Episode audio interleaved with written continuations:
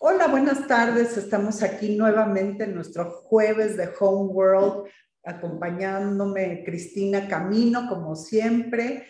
Y bueno, el día de hoy vamos a platicar sobre un tema muy interesante, muy sensible, el cual pues Hollywood ha tenido el gran atino de, ponerlo sobre la mesa. Y esto es escuchar las voces del silencio. En la película Coda, que ganó y que estamos muy contentas de que, haya sido la película que fue galardonada en los Óscares, eh, se trata de este tema, que es un tema que, que hoy queremos poner sobre la mesa, que es la sordera. Y bueno, eh, esta condición es una condición que curiosamente, eh, pues es una condición que muchas veces no la vemos porque no, no es visible cuando vemos a una persona y no vemos que está haciendo señas, pues no sabemos que es una persona que, que precisamente tiene esta condición.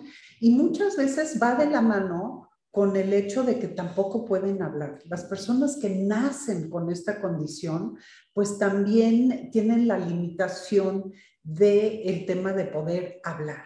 Entonces, creo que el día de hoy eh, va a ser muy interesante saber cómo viven estas, estos millones de personas sordas, este, cuya primera lengua pues no puede ser una lengua hablada, por lo que adoptan formas alternativas de comunicación visual. Eh, yo creo que eh, pues las personas que, que, tienen esta condición eh, deben de, integrarse a la sociedad y esta sociedad pues tiene que, entender que, somos una sociedad con diversas condiciones, con diversas situaciones y el día de hoy pues vamos a platicar con una experta que ha atendido este tema y es admirable la, la, este, pues la labor que ha logrado en, desde los 60 en esta, en esta escuela para, para, sordos. Pero bueno, Cristina, bienvenida. Bueno, hola Pati, ¿cómo estás? Bien, muy bien. Eh, pues eh, nuevamente a todos y a todas las que nos escuchan todos los jueves, eh, los saludo y, pues sí, como decía Pati, creo que hoy es un programa importante porque tiene que ver con la inclusión, un tema que está en la mesa eh, hoy y que, y que evidentemente nos ha llevado a la reflexión de visibilizar a aquellas personas que, que tienen distintas cualidades o ciertas discapacidades, pero que también existen y que también pueden aportarle a la sociedad y que también tienen derecho a desarrollarse en su vida. Sin embargo, bueno, no siempre encuentran esos espacios que los pueden ayudar a integrarse a la sociedad. Y bueno, el día de hoy, pues sí, nuestra invitada es Mercedes Obregón Rodríguez. Y creo que, acercarnos a una persona que conoce eh, esta discapacidad o esta característica diferente, yo creo que nos puede abrir a la reflexión. Y bueno, les voy a decir quién es Mercedes Obregón, porque bueno, estas personas, las personas que están detrás de estas asociaciones siempre que tienen una filosofía de servicio y creo que es el caso de Mercedes. Bueno, Mercedes Obregón Rodríguez estudió la licenciatura en neurolingüística y psicopedagogía y posteriormente realizó estudios de especialización en diagnóstico infantil y una maestría en educación por la Universidad de Alabama. Se capacitó como líder de ambientes óptimos de aprendizaje en la Universidad de Sacramento, California, y como maestra especialista en la implementación de talleres de lectura y escritura por la Universidad de Columbia en Nueva York. Ha trabajado durante 39 años en el Instituto Pedagógico para Problemas de Lenguaje y Habla, iniciando sus labores como terapeuta de lenguaje y posteriormente como su directora técnica y desde el año de 2005 como directora general.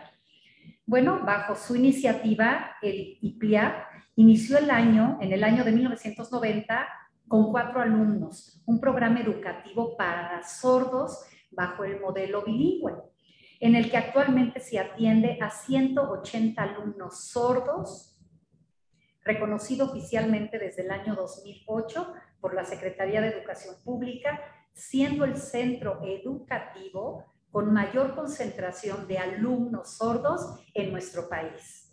Además de este programa, el IPLIAD atiende a otros 120 niños con problemas de lenguaje y aprendizaje en su programa PALA, de apoyo extra escolarizado. Para impactar al mayor número posible de niños sordos en el país, desde 2005 es responsable de Señales, Seminario Anual de Capacitación para Maestros de Niños Sordos, en el cual han participado 5.500 maestros de todos los estados de la República. Mercedes ha publicado diversos artículos sobre educación en general, educación de sordos en particular, y elaboró el texto de las orientaciones para la atención educativa de alumnos sordos que cursan la educación básica desde el enfoque bilingüe bicultural que la Secretaría de Educación Pública publicó en el año de 2013. Es coautora de Deaf Education Beyond the Western World, publicado por Oxford University en el 2018, y del libro Maximizando el potencial de los niños, jóvenes y adultos sordos, publicado por la Universidad de Gaudet. Fue también catedrático de la Universidad Iberoamericana en la cátedra Enseñanza de Lengua Escrita ganadora del primer premio de propuestas de lectura en el aula primaria de Editorial Santillana en el año 2003 y mención honorífica en el premio LE de Conaculta en el 2014. Por la labor que lleva a cabo en el IPLEAD, ha sido reconocida nacional e internacionalmente en el 2017 del Premio Razón de Ser por la Educación otorgado por la Fundación Merced. En, en el 2018 fue ganadora del Premio Internacional de Literacy Award otorgado por la Biblioteca del Congreso de Estados Unidos. Y los alumnos sordos de IPLIAD han sido ganadores de cinco premios plural, más video festival organizado por la Organización de las Naciones Unidas, entre ellos el premio principal de este festival en el plural más 2017 International Jury Award.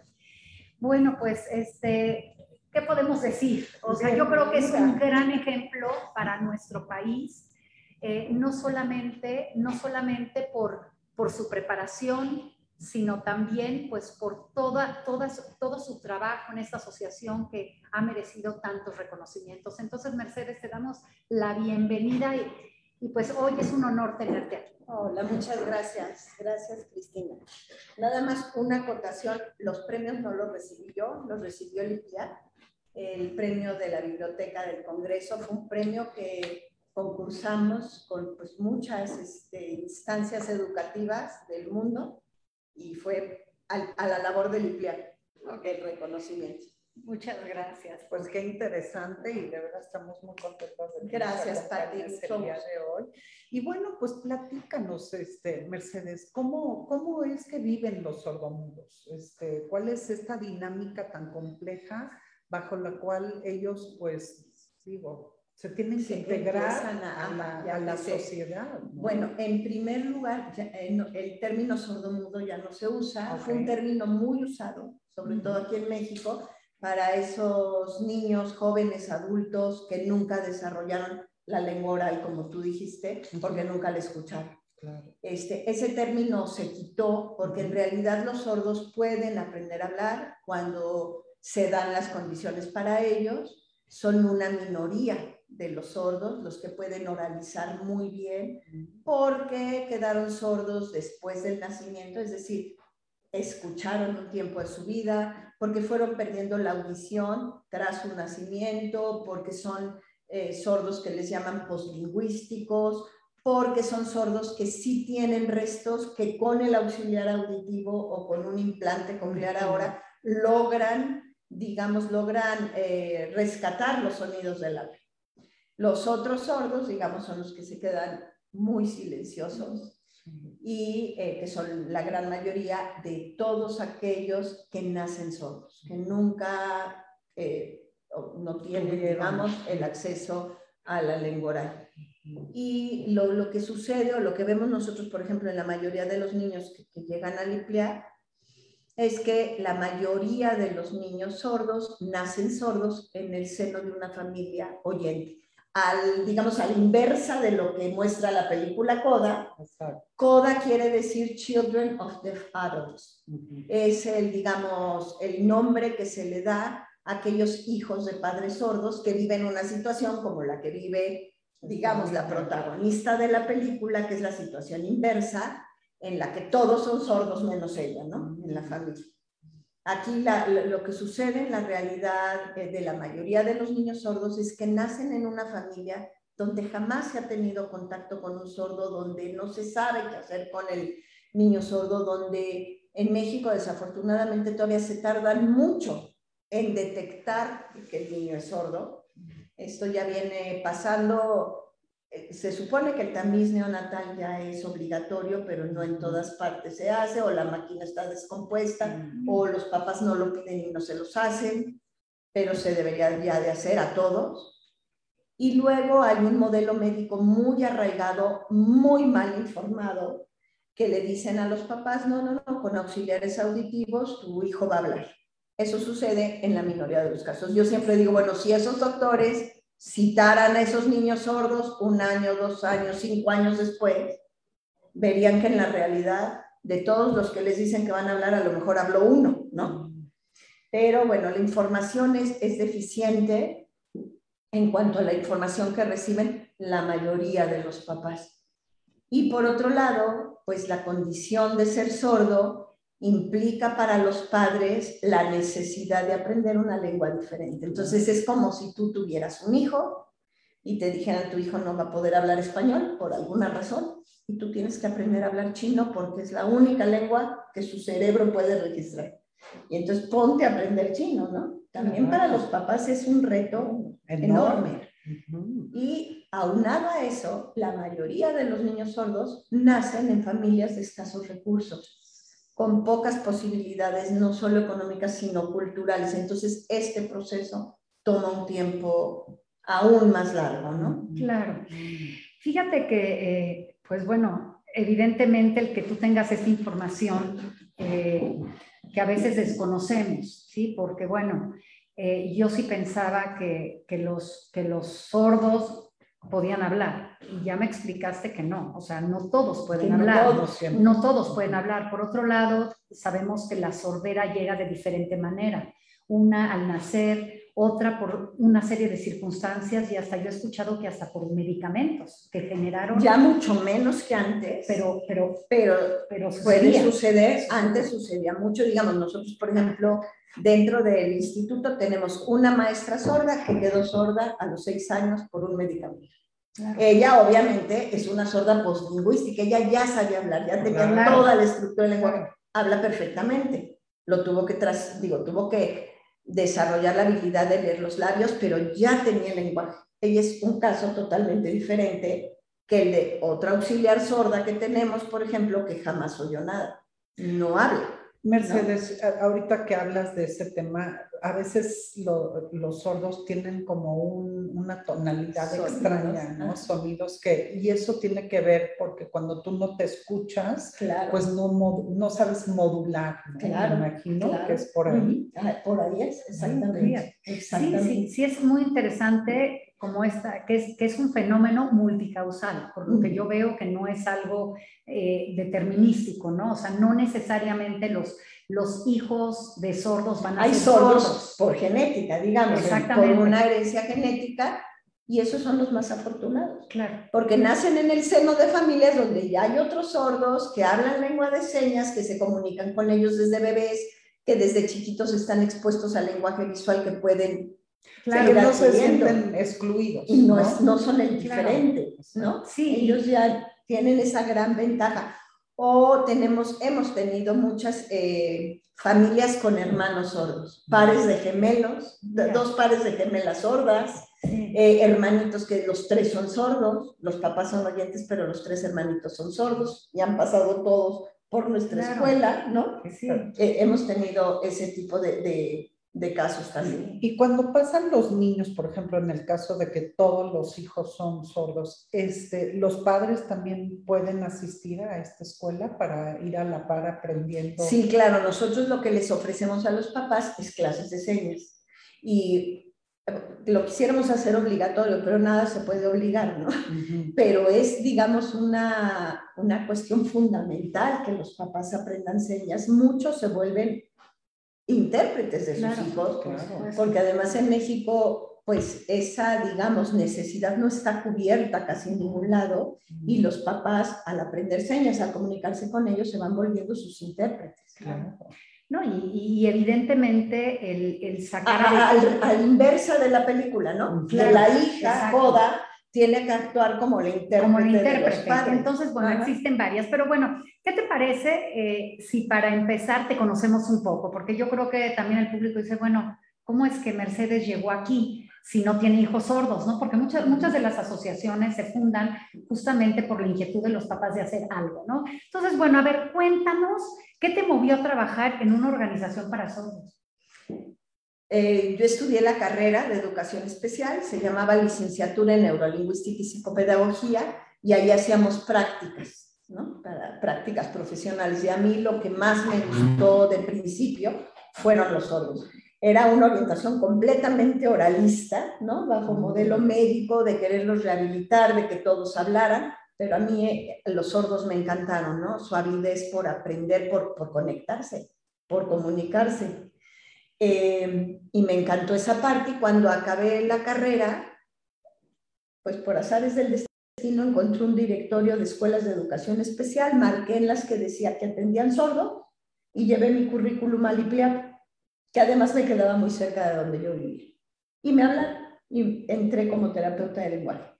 Pero esa institución que se llama Instituto Pedagógico para Problemas del Lenguaje, IAP, porque somos una institución de asistencia privada, la, abreviamos como IPLIA, eh, este, fue fundada por la mamá de un niño que quedó sordo a los dos años por un medicamento, justamente.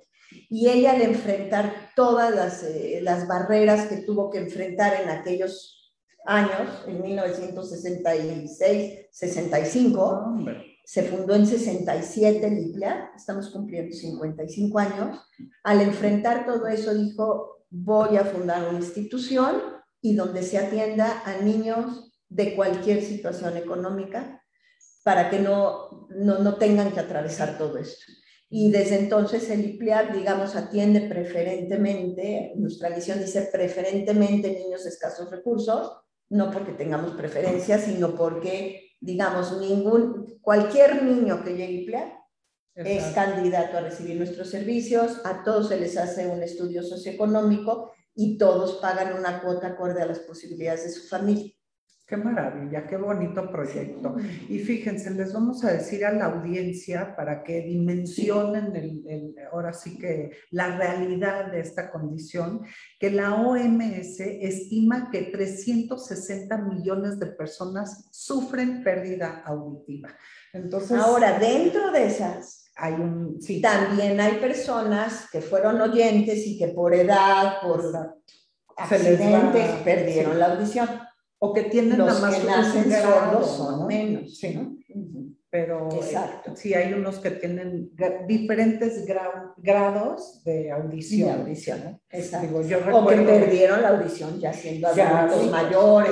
O... que fue paulatino. Porque mi suegra eh, ah, la verdad es que no escucha muy bien, pero ha sido progresivo, desde muy joven, pero progresivo. Entonces, este, y, y, sí es una condición que, que en ese caso, por ejemplo, de la gente que tiene eh, el problema, o sea, sí, es, sí escuchan, pero no al No totalmente. Es, es, también es, es difícil, es, frustrante, porque están en una conversación. Y te aíslas. Y te aíslas. Y tú quieres, yo me acuerdo, o sea, mi suegra era como muy extrovertida y quería estar siempre en el, en, ahora sí que en el mero acto. Claro, en, la, en, la, chorcha. En la chorcha. y, y, y, había que repetirla, entonces la gente se cansa y como que dice, ay, Y luego ya mejor ni preguntan porque les da pena. Les da pena. O ya se pierden y ya pierden el hilo. O si hay ruidos externos, les afecta, o si estamos platicando aquí y allá está la licuadora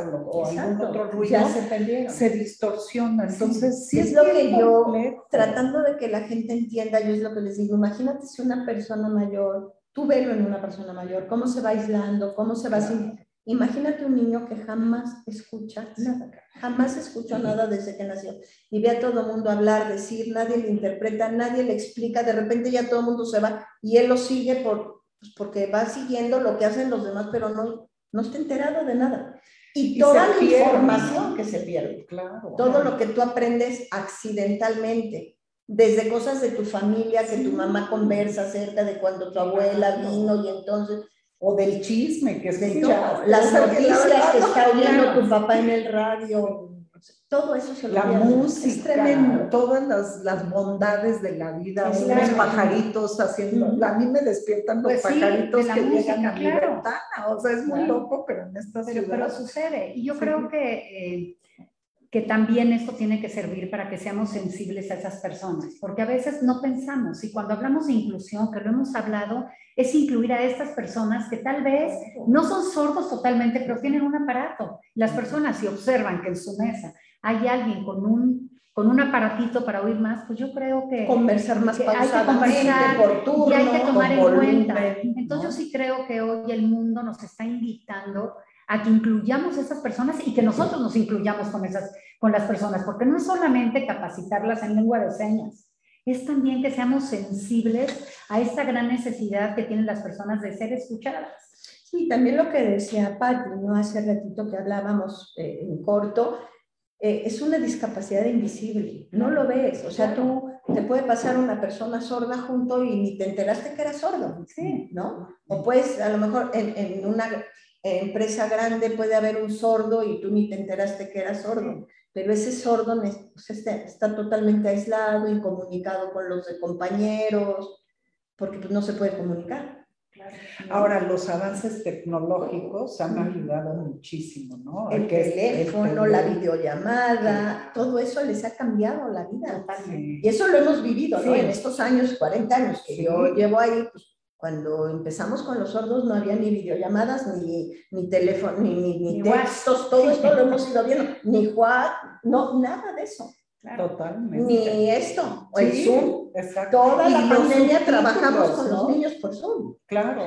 Y, y, salen subtítulos. Lo puedes subtitular. Pues, este, yo tengo una hermana que fíjate que vive en Estados Unidos y aunque ella no tiene cercano ningún este, caso, digamos, ella por su cuenta aprendió a ese sí, ah, y este, porque ella daba clases eh, eh, mucho a niños de bajos recursos, y migrantes, entonces para ella fue una labor que ella tomó pues por iniciativa propia, cara, y la verdad es que yo siempre la admiré y cuando llegaba a ver a mis hijas, pues les enseñaba. sí, que es otro tema, ¿no? Porque me decía, por ejemplo, Cristina, bueno, pero la lengua de ese ¿no? Pues eso es American Sign Language. Y nosotros tenemos la lengua de señas mexicana y los españoles la castellana y la catalana. Y los argentinos, pues la argentina que viene de la italiana, porque las primeras eh, personas que se hicieron cargo de los sordos en Argentina fueron monjas italianas. ¿No? Sí, y así es, las lenguas se van dando en donde se dan. Sí, es muy interesante. y fíjate que eh, recordaba, hoy hablamos de las series, de las películas, no hablando de Coda, que se han hecho. Y bueno, por un lado hablamos de, la, de esta serie de, de HBO, no sé en dónde está. Switch at Birth. Exactamente, esa se me hace maravillosa porque te hablan de los papás súper comprometidos con los hijos y de los papás que nunca aprendieron y nunca van a aprender, ¿no? Y que el hijo realmente no tenía esa conexión, ¿no? Amorosa con los papás, porque además, cuando no te puedes comunicar, la emocionalidad de una Imagínate cambia. Luego me acordaba de... O cuando tu comunicación es dormir, comer. Exactamente. dónde, Y me acordaba también de una película que a mí me impactó muchísimo, la de, la de Dreyfus, ¿te acuerdas? La de ah, la vida. Hay otra buenísima. Porque eso, porque esa película a mí sí me toca muchísimo, porque él era músico y lo que él esperaba era tener un hijo que amara la música. Y me acuerdo esa escena del shock que van a un desfile y que se dan cuenta que el hijito no se inmuta y están dando tamborazos, ¿no? Y el shock y además el proceso de aceptación de ellos, ¿no? El duelo que conlleva. Exactamente, y el chico al final le dices que papá no me escuchas, ¿no? Y que él al final se involucra en la escuela y con luces, ¿no? Va involucrando a los sordos. Hay otra muy buena que se llama Children of Lesser Gods, que ah, sale esta actriz que sale de la mamá en Coda. Ah, ok. Fíjate que yo creo que podríamos ya, ya dejar hablar de, las películas del cine, ¿no? Pero el cine afortunadamente da visibilidad. A claro. Por supuesto, ya habrá más, yo creo. Como tú decías lo de Coda ahorita, ¿no? Qué bueno y qué afortunado porque pues es un tema que, por ejemplo, a nosotros nos sirve mucho para que la gente entienda por qué desde el 1990 nosotros empezamos con garantizar, o sea, nos propusimos garantizar un espacio educativo donde los niños pudieran adquirir la lengua visual. Claro. Oye, que luego se convirtió en un derecho y se, eh, ahora sí que sellito por la ONU, por decir, los niños, las personas sordas tienen el derecho de recibir educación en estas lenguas, ¿no? Y ustedes están certificados por la SEP, Tenemos reconocimiento a la SEP en preescolar y primaria. Luego tenemos un programa que le llamamos Jóvenes Sordos, que empezó con la pandemia. Tuvimos un programa de inclusión a la secundaria, una secundaria de oyentes. salían nuestros niños y nos íbamos a esa secundaria con maestros nuestros y maestros de ellos para ir haciendo como ese entrada al mundo real. Pero cuando eh, empieza la pandemia, la escuela aliada nos dice, ya no, ya no podemos seguir con el programa. Y entonces decimos, ¿qué hacemos? ¿Qué hacemos? ¿Qué hacemos? Esos retos que de repente te salen y cuando se te cierra una puerta, se te abre una ventana y dijimos, vamos a seguirles dando apoyo extraescolarizado, que se inscriban donde sea, donde puedan, donde cada quien pueda, pero les los vamos a seguir apoyando con este programa Jóvenes Sordos y ahora ofrecemos talleres cuatrimestrales para jóvenes sordos a distancia. Y entonces ahora tenemos jóvenes de 17 estados de la República. No, eso está maravilloso. No nada más nuestros exalumnos, sino que se nos abrió una posibilidad pues de impactar mucho más. Claro. ¿Y por qué no nos platicas un poco del el, el IAP? Es que es un poco complicado. ¿Qué es ser una IAP? Sí. Eh, digamos, como organizaciones de la sociedad civil, tú puedes ser una ACE, asociación civil, o puedes eh, ser vigilado por la Junta de Asistencia Privada del Distrito Federal. Okay. Entonces te vuelves una IAP. Y ser una IAP a muchos donantes les da la confianza porque pues, a las ACES nadie las vigila, tú andas ahí por tu libre albedrío. Mm. Siendo una IAP, tú estás vigilada por un órgano regulador de que tengas todo en ley. Mm. Ser donataria autorizada, tener, digamos, todo, todo, todo en orden. Claro. Entonces, pues muchos donantes dicen, eres IAP, si te doy, eres AC, no, no sé si te doy. Entonces, eso es pertenecer a la Junta de Asistencia Privada, que es un órgano regulador. Sí, no me quedaba claro. Y bueno, y hablando ya del Instituto Pedagógico para Problemas de Lenguaje, si nos hubieras podido, ya nos has estado dando datos importantes, pero ustedes fueron pioneros. Eso me queda claro, fueron pioneros en este país. Fuimos pioneros en la parte de eh, cambiar a un esquema basado en derechos humanos en vez de un modelo médico rehabilitatorio. Porque antes, digamos, el IPLEAP actuaba como una clínica, donde los niños venían, les dabas terapia de lenguaje, les enseñabas a hablar, a hablar, lo pongo entre comillas porque pues algunos decían palabras sueltas, ¿no? otros a lo mejor hablaban un poco más. Eh, y a partir de, de 1990, 91, eh, yo tuve la oportunidad de ir a Washington y fui a conocer Gallaudet College. Gallaudet College es la única universidad de sordos en el mundo. Es una escuela donde hay desde preescolar hasta universidad para sordos. En, en un momento dado quisieron hacer en, en Gallaudet como, como, digamos, una comunidad donde todo el mundo fuera sordo, donde todo mundo confluyera ahí, como hacer una ciudad, una pequeña ciudad de sordos. Obviamente eso es imposible, la gente vive en todos lados, ¿no? Pero como son hijos de no sordos, o sea, ¿cómo los integran? Exactamente. Ahora, Gallaudet fue eh, una persona con, con, muchas posibilidades económicas que cuando tiene un hijo sordo a finales de los 1800, manda traer de París a un maestro de la escuela de París, que era en ese entonces pues la escuela que había fundado un fraile que había ido recogiendo a los sordos de las calles de París. Y ahí habían, eh, se había dado cuenta que cuando les hablabas por señas, entendían. Mm. Y entonces hicieron toda una escuela, un modelo, ¿no? Y esa eh, Gallaudet se trae a, a, un maestro de ahí y inician Gallaudet College. Entonces tuve yo la oportunidad de ir y pues shock, ¿no? Nosotros en una clínica totalmente oralista, con niños de 12 años diciendo palabras aisladas, sin lenguaje, y de repente llego a ese lugar y las clases se daban como en cualquier salón de clase, con cualquier tema, se hablaba de todo con los niños, yo con un intérprete, porque yo no entendía nada, no, no, no, no sabía ni que existía, ¿no? American Sign Language, la lengua de señas. este, entonces fue, fue un shock. Y a raíz de esa experiencia, mandamos, eh, localizamos a los sordos que habían ido a recibir terapia en el IPLEA. Todos, todos habían estado en el esquema totalmente rehabilitatorio, oralista, aprendiendo a decir palabras 15 eh, años de su vida y todos hablaban lengua de señas. ¿Dónde habían aprendido? ¿Con quién? ¿Cómo? La vida, gracias a Dios, los llevó a encontrar otro sordo en el mundo y ese sordo los llevó con otro sordo y ese sordo conocía a los y, Pero a ver, Mercedes, eh, ya hablamos de que en cada país hay una lengua de sordos.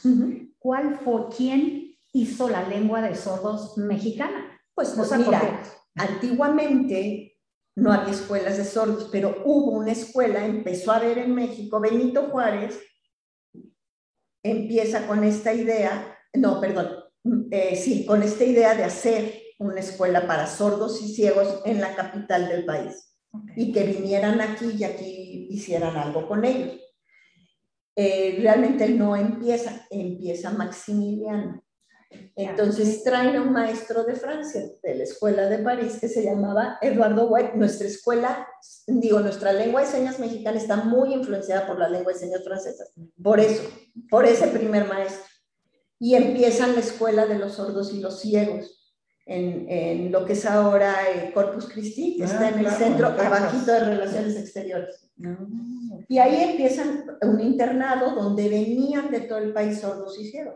En el momento en que tú juntas a los sordos, ellos inventan, o sea, ellos empiezan a generar una lengua, un código de comunicación. Y con este maestro que les hablaba en señas, empiezan a generar, pues, de la lengua francesa se empieza y luego esos sordos pues, se van conociendo otros sordos y se van. Y así. ¿Y quién la documenta? Porque bueno, yo he visto que está documentada, no hay libros que... que, que pues ya con el tiempo, pues empiezan lingüistas y otras personas a interesarse por esto, ¿no? Okay. Interesante, porque bueno, una hay una tesis doctoral de la gramática de la lengua de señas mexicana, por ejemplo, de gente que ya se mete en el tema, ¿no?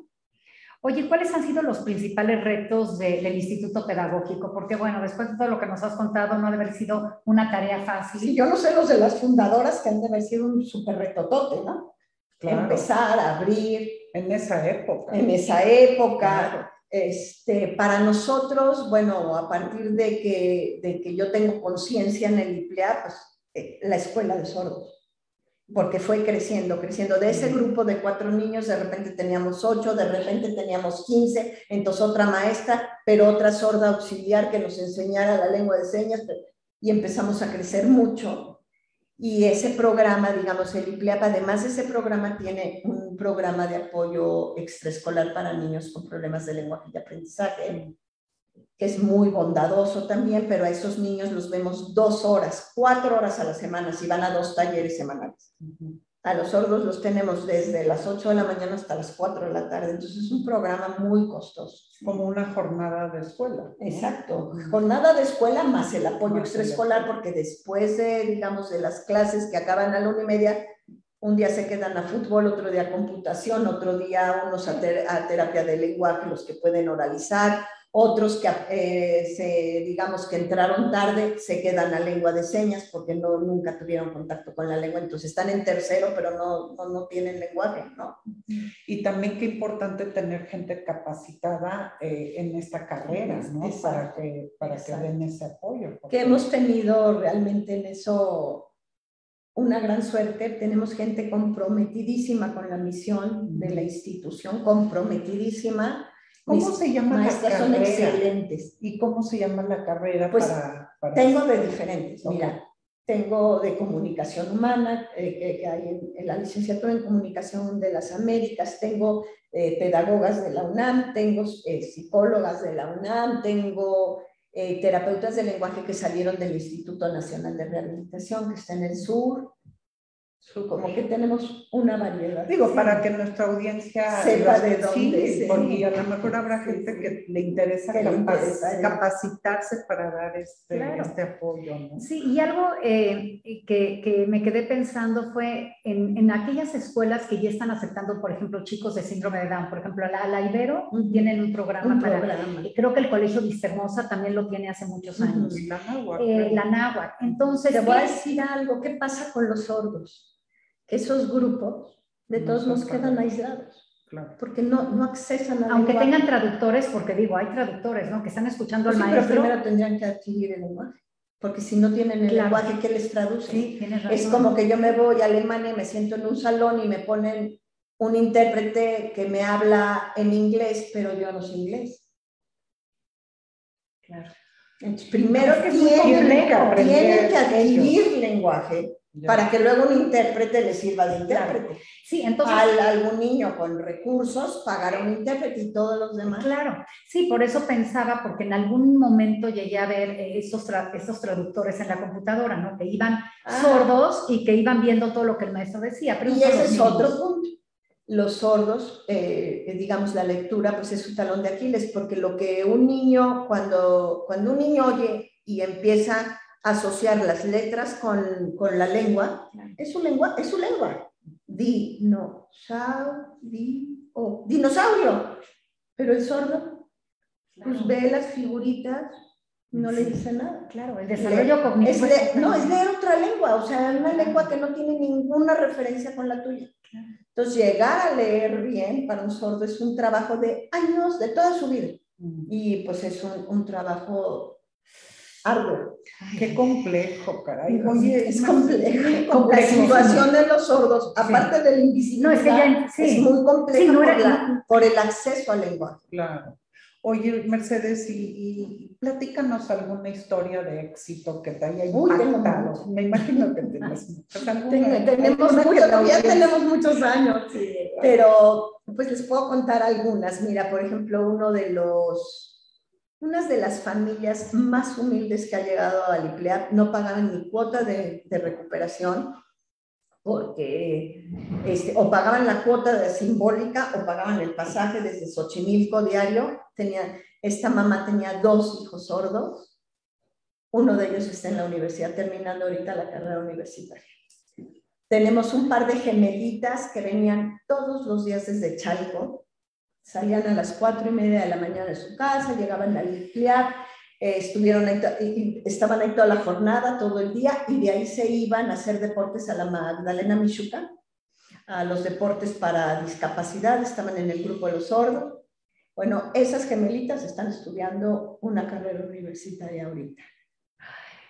tenemos, digo, tenemos, tenemos muchos casos muy, muy bonitos. Muy emotivos. Tenemos una exalumna de la primera generación del IPLAP, ese grupito de cuatro niños por el que empezamos, eh, con los que empezamos, ahora sí, que como el burro que tocó la flauta, tratar de implementar este modelo educativo, una, uno de ellos es una niña, la única niña, eran puros hombres y ella.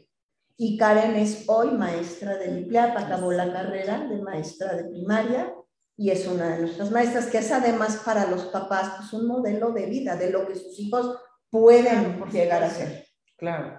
Sí. qué maravilla. Oye, bueno, pues platica, sí, me imagino, platícanos, digo, porque además de ustedes tener la escuela, también han trabajado con empresas, me hablabas de, de esta cafetería, que han hecho un gran trabajo. ¿Nos podías platicar de ah, Bueno, con Mason Kaiser, con Mason Kaiser eh, tuvimos una experiencia muy padre de inserción laboral con 15 jóvenes sordos. Les dieron trabajo en el banco de producción de alimentos. El hermano de este chico que les cuento de Xochimilco trabaja ahí, ahí se quedó y tiene un trabajo formal. Eh, labora, no sé si está ahorita en panadería o en pastelería, pero ya lleva ahí cinco años que al rato igual y pone su pastelería. Igual. Oye, ¿y esa iniciativa vino de Estados Unidos, de la matriz? No, no. Eh, yo no sé cómo bien, la, en una, algo que nos llegó de la Universidad Panamericana, nos llegó el perfil de la dueña de Mason Kaiser, eh, como un este, ejemplo de éxito de exalumnos de la UP. Mm. Y vi ahí que, pues, que, y que ella quería hacer una cosa social y la contacté de inclusión. O sea, tú fuiste la que... Ajá, y le dije, oye, vi esto en tu página y luego, luego me contestó, sabes que ahorita estoy fuera de México, pero llegando nos vemos. Y pues fui y así se dio. Qué maravilla. ¿Y cómo se sostiene?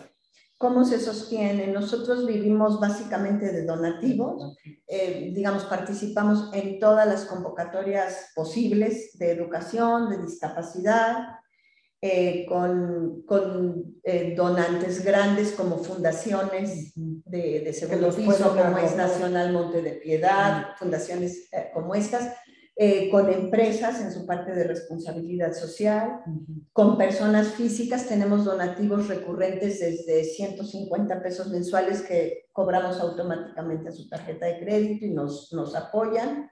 Entonces, pues tenemos fundaciones, personas morales y personas físicas. Eso implica el 75% de nuestros ingresos.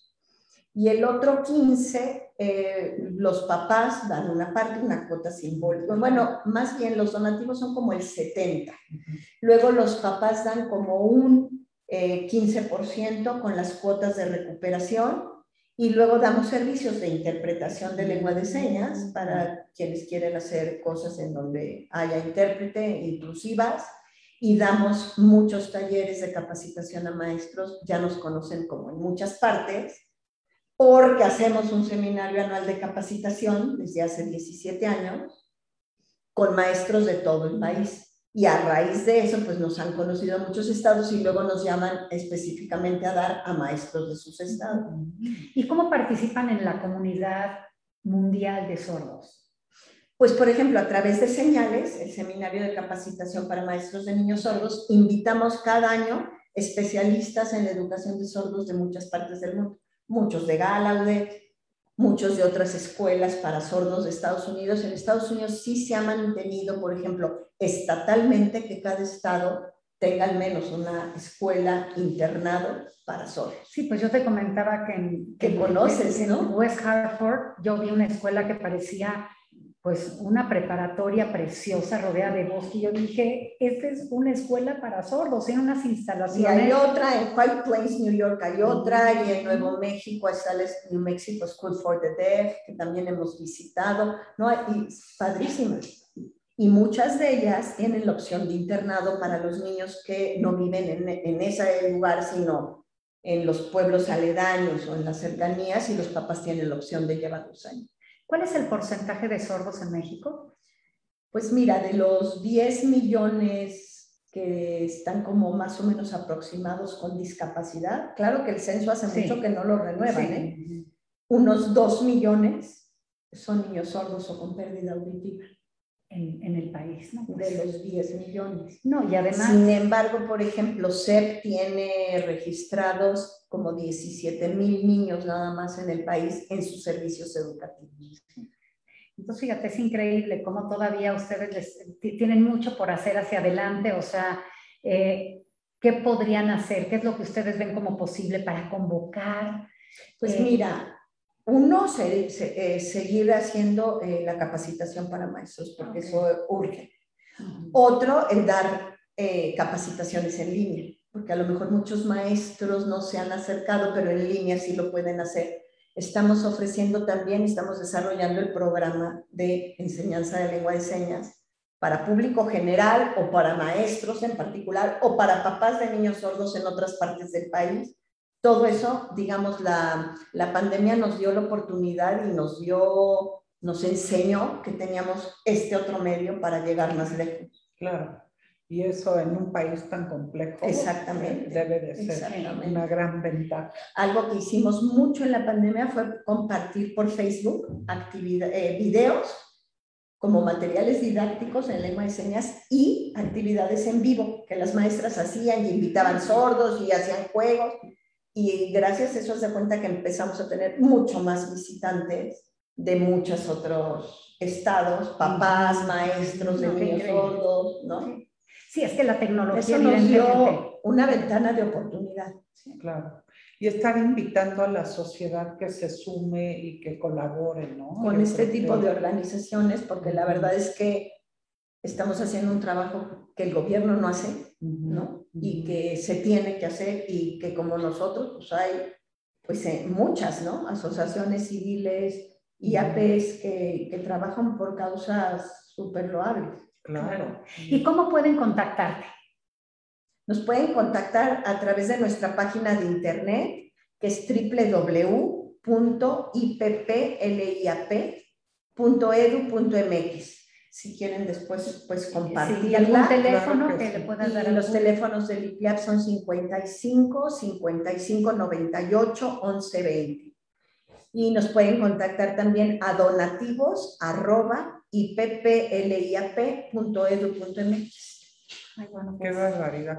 Pues yo en lo personal he aprendido mucho sobre el tema porque que, que, creo que es la misión que tenemos en nuestro homeworld de, de atender estos temas para que también la audiencia y la sociedad pues cree más conciencia, ¿no? Porque y que se es una realidad y hay que sumarnos de alguna manera, ¿no? Sí, sí solamente que cuando no conocemos, pues muchas personas quieren ayudar a ciertas asociaciones, pero siempre hay la duda de que el recurso llegue, pero creo que con lo que tú nos explicaste, que, que finalmente ustedes están regulados, pues las personas del público tendrán... Y es importante eso, ¿no? Tú estar seguro que estás dando una institución seria, que es donataria autorizada, que te va a dar un recibo de donativo, eh, para que tú estés segura, si, si una institución te da un recibo de donativo a cambio, es que está legalmente bien, ¿no? Claro que, te entregue un informe anual, que te entregue un reporte, ¿no? Nosotros tenemos estados auditados todos los años, estados financieros auditados. Y yo me imagino que, que esta labor de, de, buscar la inclusión de sordos en el mercado laboral eh, debe de ir incrementando para que, ¿no? O sea, yo creo que las muy pocas oportunidades. Sí, incluso estos chicos que están saliendo de la universidad y luego decimos, ¿y quién les va a dar trabajo? Claro, Ahora, lo bueno es que hay instituciones como la tuya que pueden ayudar en las empresas y pueden empezar a, capacitar a las personas de recursos humanos y de otras áreas para incluir. O, te vas enterando, ¿no? Tú me dijiste, bueno, ellos están, tienen ya 10 sordos en esta empresa en Guadalajara. O el otro día fui a los 100 años del Ánfora, invitada por casualidad, por otra cosa, y comentaron que tienen gente con discapacidad, tienen un ciego, tienen varios sordos, hay como que se pueden abrir nichos de oportunidad y ellos pueden ser ejemplo para otras empresas. Pues creo que también poco a poco el gobierno está regulando que, que pues que haya más inclusión. Que haya más, exacto. Pero fíjate que más que la regulación, porque luego las empresas lo pueden hacer como por obligación. Es que tengo que incluir y es, no, tiene que, de verdad la empresa entender y tomar esta conciencia de tengo que darle la oportunidad y ver cómo de verdad lo incluyo. Claro, Tiene, tiene, que ser una parte de su filosofía y de sus políticas de inclusión. Y creo de su corazón de decir exactamente, sí, se merece un lugar. Exactamente, porque ya cuando los contratan es diferente, cuando tú ya estás haciendo una cultura inclusiva o incluyente, que cuando lo tienes que hacer. Y, porque, y por la otra parte, la persona es capacitada, también los tenemos que educar a eso, porque Ay, no es que estoy muy cansado, es que yo no puedo porque la sobreprotección también les ha creado, pues... Una creencia de que... Exacto, de que tú, de que alguien los tiene que mantener y proteger. No, tú también tienes obligaciones. Al entrar aquí vas a tener esta y esta y esta, como todos, ¿no? El miedo y me imagino que, como bien dices, la sobreprotección hasta de los padres. claro, sí. Sí. Ay, pues muchísimas gracias, Mercedes. Realmente ha sido un placer. y la verdad, eh, nos has llevado a un mundo desconocido, que pensamos que conocemos, pero en realidad no. Y aunque Coda creo que es, es un, un gran estímulo para muchos de saber más, si nos damos cuenta que Coda no nos muestra todo lo que hay detrás, ¿no? Claro, no, Porque ves la realidad de una familia, qué sucede en el trabajo, pero como tú lo decías, en un país En un donde país ya hay donde una cultura, Hay una donde, cultura enorme. donde de- de- las personas se incluyen, donde eh, una persona puede tener una empresa, porque lo vimos en Coda. Mira, te cuento un ejemplo. Tenemos un amigo que es intérprete de señas de ASL a español, a inglés, de inglés a, a LSM, maneja lengua de señas mexicana, lengua de señas americana, inglés y español perfectamente. Y él trabaja en San Diego. Sí, Y él trabaja en un call center donde cualquier sordo a cualquier hora, para cualquier cosa, enlaza una llamada y ellos le tienen que interpretar Wow. para hablarle a su novia, a su mamá, para una cita médica, para pedir información, para dar aviso al 911 No, eh, que está habiendo un accidente enfrente de su casa. Sí, estamos años luz. Sí, Estados Unidos es un gran ejemplo. Un de- gran ejemplo, la de verdad. de, de inclusión. De inclusión, de, dona- de donación, o sea, Y de respeto cultural. a las minorías. Ah, sí, O sea, sí, Sí, ahí y lo la minoría sorda ya pues, ha sido muy avalada. Y Sí. Pues sí, yo creo que ha sido también muy interesante porque, bueno, siempre tratamos como de hablar de realidades en Estados Unidos y en México. Eh, y yo creo que siempre aprendemos unos de otros. En Sí, este caso, sí, yo sí. creo que tenemos que aprender Y mucho. de las personas que ya hicieron camino. Ustedes, bueno, han seguido.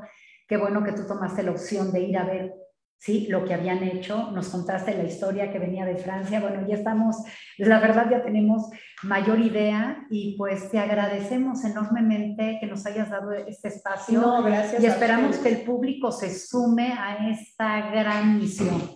Totalmente. Y que- muchas, porque de verdad pues, hay, sí, pues, hay muchas y luego las personas pues nos, em- nos empatamos con algunas. Claro. Algunos les gustan las cosas con los jóvenes, otras con la discapacidad, otros con... Pero, hay Pero sí debería de ya ser parte de nuestra cultura, ese regresarle a la sociedad, Ah, ¿no? no, Porque Sí, sí, finalmente, este, pues, es- problemáticas hay en todas las sociedades, en todos los países, y sí definitivamente nosotros como American Society que apoyamos y tenemos esta gran este, alianza con más de 140 asociaciones, pues creo que eh, es un ejemplo que nos deja nuestro país.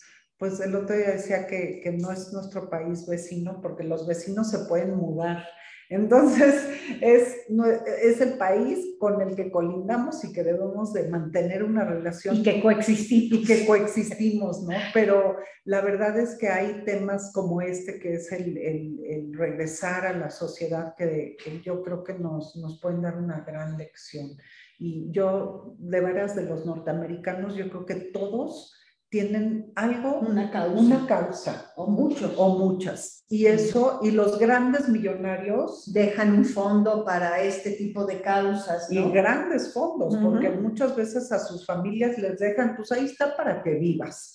Pero Y mi capital se, se real va se- al no sé qué trust. Exacto. Y es. Entonces, este, Sí, pues es una ojalá maravilla. que. Ojalá nos caiga un... Ay, sí, uno de esos sí. Vamos otros 50 para llegar a los 100. Ay, sí, entonces pues ahí lo tienen audiencia, hay que, hay que este, escuchar estos casos y sumarnos y de veras que hoy creo que fue un día muy enlightening, ¿no? Nos, nos, nos dieron Sí. una, una lección, Mercedes nos diste como clases de, de cuál es esta condición y cuáles son los, pues lo- las situaciones con las que viven Las estas dificultades ¿no? que atraviesan estos papás que de verdad son a veces heroicas. Sí. Teníamos una mamá que venía diario de Teotihuacán, diario desde el pueblo de Teotihuacán, traía a Fausto a- a- a- con nosotros a la escuela y en su camionetita sacaba y vendía en la calle tortas, gelatinas, y así lo trajo toda la, to- toda la primaria hasta que acabó primaria con nosotros, la secundaria. Son, son mamás heroicas. Entonces, muchas casos, felicidades, sí. no tenemos que decir muchas Y felicidades. tú también eres una mujer heroica. No, estás en un proyecto que de veras es maravilloso. Y que es tu pasión, porque Pero, pero pues porque me encanta, yo es lo que les digo, no, Yo he sido feliz en Pues mi sí, profesional en pues esta se te ve-. Se la pasión, se te ve la entrega y eso de veras que lo admiramos y lo aplaudimos. Gracias, Muchas gracias por Gracias. haber compartido Sí. esta charla con nosotras. Gracias. Y gracias a la audiencia por habernos acompañado y ya saben que pues hay que dar, hay que regresar y hay que hacer conciencia de que estas situaciones en la vida pues son complejas y hay que conocerlas, no hay que, no hay que cegarnos a, a que esta es una... Hay que escucharlas, ¿no? Exacto. Entonces Saber escuchemos a los que no tienen esa capacidad de escuchar y, y hagamos conciencia. ¿no? Así. Muchísimas Muchas gracias, gracias a las dos. De veras que con Cristina, pues es, de ella y yo aprendemos cada semana porque de veras que son temas tan, tan interesantes. Esperamos que la audiencia comparta eh, este mismo sentimiento. Y bueno, muchas gracias a todo el equipo de la American Society por hacer una realidad esta, este programa que semana con semana logramos tener. Y, y- y bueno, pues les, les mando todas las bendiciones. Muchísimas gracias. Hasta luego. Muchas gracias. Hasta el próximo jueves.